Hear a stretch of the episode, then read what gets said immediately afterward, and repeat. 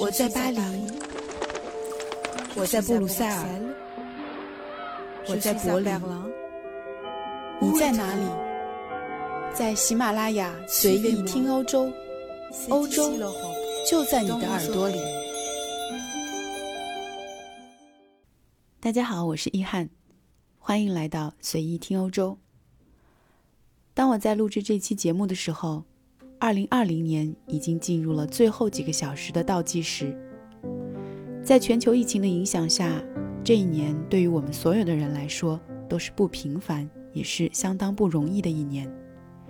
严冬已至，身处国内的我们已经渐渐习惯了关注每日实时更新的疫情动态，我们的生活在对疫情的严格把控中有条不紊地继续着。而此时彼岸的欧洲各国。疫情还远远没有得到控制，再度封城的警报随时可能拉响，人们只能翘首期盼着疫苗的交付。尽管大部分欧洲人的实际生活看起来并没有什么变化，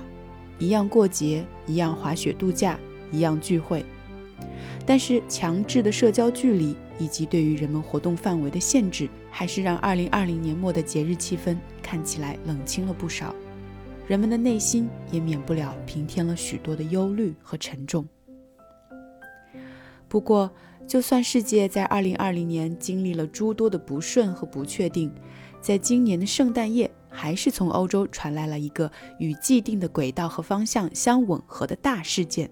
那就是在平安夜的当日，英国与欧盟终于就脱欧后的贸易关系达成了协议。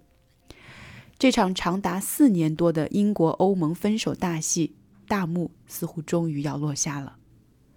收到这则消息推送的时候，我正在朋友家聚餐，对于如此拖沓而冗长的谈判竟然有了进展，颇感意外。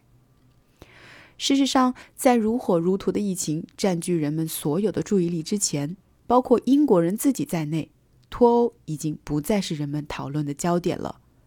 大多数人对于这件事情都有一种无奈感和无力感，而作为远在中国的观察者，我觉得对于英国脱欧的细节，我们需要了解的点也并不多。不过，却可以因为这件事情有不少的启发。首先，我们来看看英国脱欧当事人的想法。根据从2018年初以来进行的数十次民调显示，大多数英国人都认为。脱欧是一个错误的决定，这似乎越来越成为英国民众的一种共识。其中，英国的知识分子和精英阶层的态度呢，则更为悲观。他们很多人把脱离欧盟视作是一场愚蠢且不必要的分手。贸易协定的达成虽然避免了无协议退欧，但是这充其量只是一纸最低限度的协议，它能为英国争取到的权利，实际上比过去要低得多。英国面临的实际境况，甚至比2016年脱欧派支持的硬脱欧的情况还要硬。而欧盟这边呢，他们的心态一方面是防止英国退欧引发多米诺骨牌效应，引起其他欧盟成员国的效仿；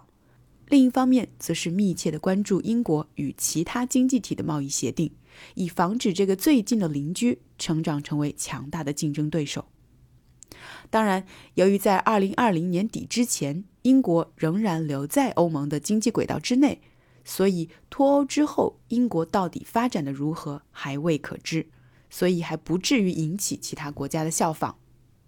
不过，大多数英国人反而自嘲地认为，英国退欧后面临的处境，实际上会平息法国和意大利脱欧派的运动。欧盟现在的情况简直好的不能再好了。而在我看来啊。至少目前，欧盟会表现出一个更加团结的姿态，表现出更多的行动力，也会在更多问题上更快地达成共识。要知道，以前在欧盟内部需要共同决策的所有的事物中，能够让二十八个成员国团结在一起的议题实在是少之又少。前段时间，欧盟就一项七千五百亿欧元的抗疫复苏基金达成了一致，能够有这样的效率。与谈判桌上少了英国这个棘手的绊脚石不无关系。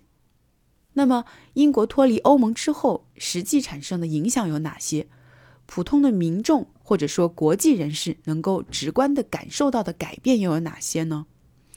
首先必须承认的是，英国人会比留在欧盟内部更穷一些。根据英国政府的统计，受非关税贸易壁垒的影响，从长远上来看，英国人的人均国民收入最终将会减少约百分之五。退欧之后，英国民众将会直接感受到失业和物价的上涨。同时，英国的移民也将会进一步的减少。尤其是来自欧盟成员国内部的移民将会出现锐减的趋势，这意味着低薪的欧洲劳工将会减少，这也会对英国的酒店业、餐饮业等服务性行业形成压力。事实上，整个服务业都基本被排除在刚刚达成的这份协议之外，而服务业占英国与欧盟约一半的贸易比例，包括对于全球最具有吸引力的金融服务业，在这个领域。伦敦可能会流失很多业务，而这对于欧盟的一些核心城市来说都是可以争取的机会。除此之外，随着英国大学学费的涨价，来申请英国大学的欧洲留学生的数量也将会减少。脱欧还会从一定程度上削减媒体、法律服务、大学教育等等对于中国的中产阶级的吸引力。在我看来，英国的脱欧派其实低估了一个最大的现实情况。那就是，不管他们是否愿意，我们都已经身处在一个相互依存、需要分工和协作的世界中。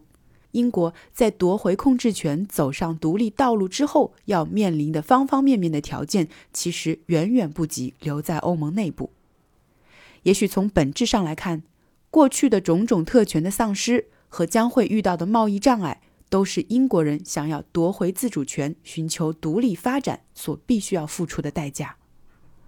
目前，在英国内部，呼吁向欧盟规则看齐的呼声很高，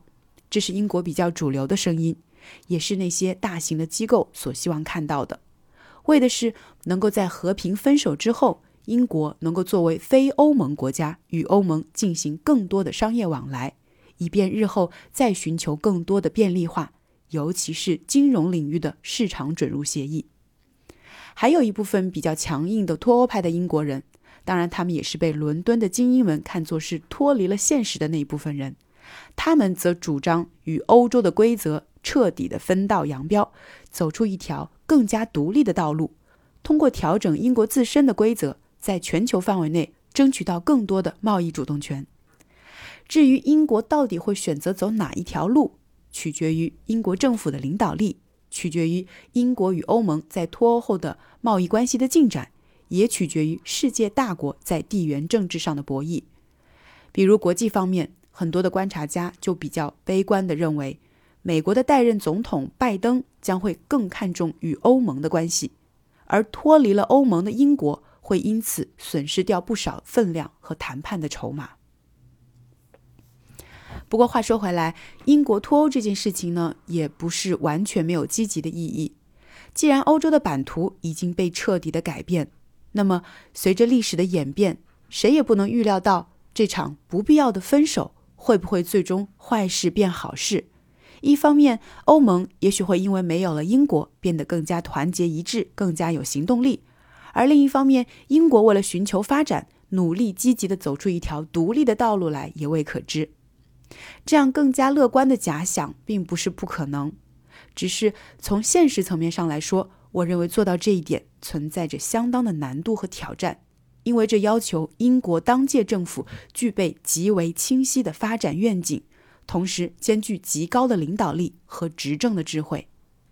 在伦敦金融城里，目前对此保持高度乐观的人并不多。至此，在新冠疫情肆虐的2020年末，英国人已经为自己脱欧的历史进程画上了句号。把这个过程比喻成漫长而痛苦的分手，似乎有些伤感。但是回顾历史，我们就会发现，就像法国戴高乐将军说的那样，英国从来就没有真正的属于欧洲大陆。在欧盟中，它本来就是一个最特殊的存在，一个要共同体，一个要自己的主权，冥冥之中就注定了他们各自有自己的使命和道路，注定不是同路人。那接下来应该如何面对呢？我觉得最应景的莫过于那句永远不会过时的经典的英国名言：“ Keep calm and carry on。这句话本来印在二战开始时英国政府设计的一张宣传海报上，原计划是在德国纳粹占领英国的情况下，马上大量的印发这张海报，以鼓舞公众的士气。为此呢，还在海报的最上方放了一个都铎王冠的画像。但是幸运的是，历史注定了纳粹的失败，也决定了这张海报永远没有被启用。当下的我们也是一样。越是在充满变动和挑战的时局，越是需要这种保持冷静、继续前行的勇气吧。最后，我也想为大家送上2020年的最后一声祝福。借着本期节目，我也想告诉大家，这期节目将是随意听欧洲的最后一期更新。至此，随意听欧洲正式完更。非常感谢长期以来大家对这档节目的关注。也特别感谢听友群里的小伙伴。不过，同时我也想给大家带来一个好的消息，那就是在二零二一年，我将再度携手喜马拉雅，在平台上推出一档全新的美学播客节目《美学意见》。这档新节目的整体风格会延续随意听欧洲的播讲风格，但是关注的领域会更加的偏文化领域。我会结合国内外的文化热点。与你分享我的人生哲思和审美理念，还会邀请那些会生活的朋友们来到我的节目中，探讨各自领域的美学现象，分享生活经验。所以欢迎大家关注这档新的节目。其实一直以来，随意听欧洲都是我内心最为珍惜，也是最为宝贝的一档节目。现在要和他说再见，还是很不舍的。但是我也很感谢他。因为是他让我认识了你们，我知道彼此认同和理解的人，无论通过什么方式，最终会被彼此吸引，注定成为人生的同路人。我们已经相伴走过了2016到2020，就让我们保持着这份关注和默契，一起走过二零二一。祝大家新年快乐！新的一年，我们不见不散。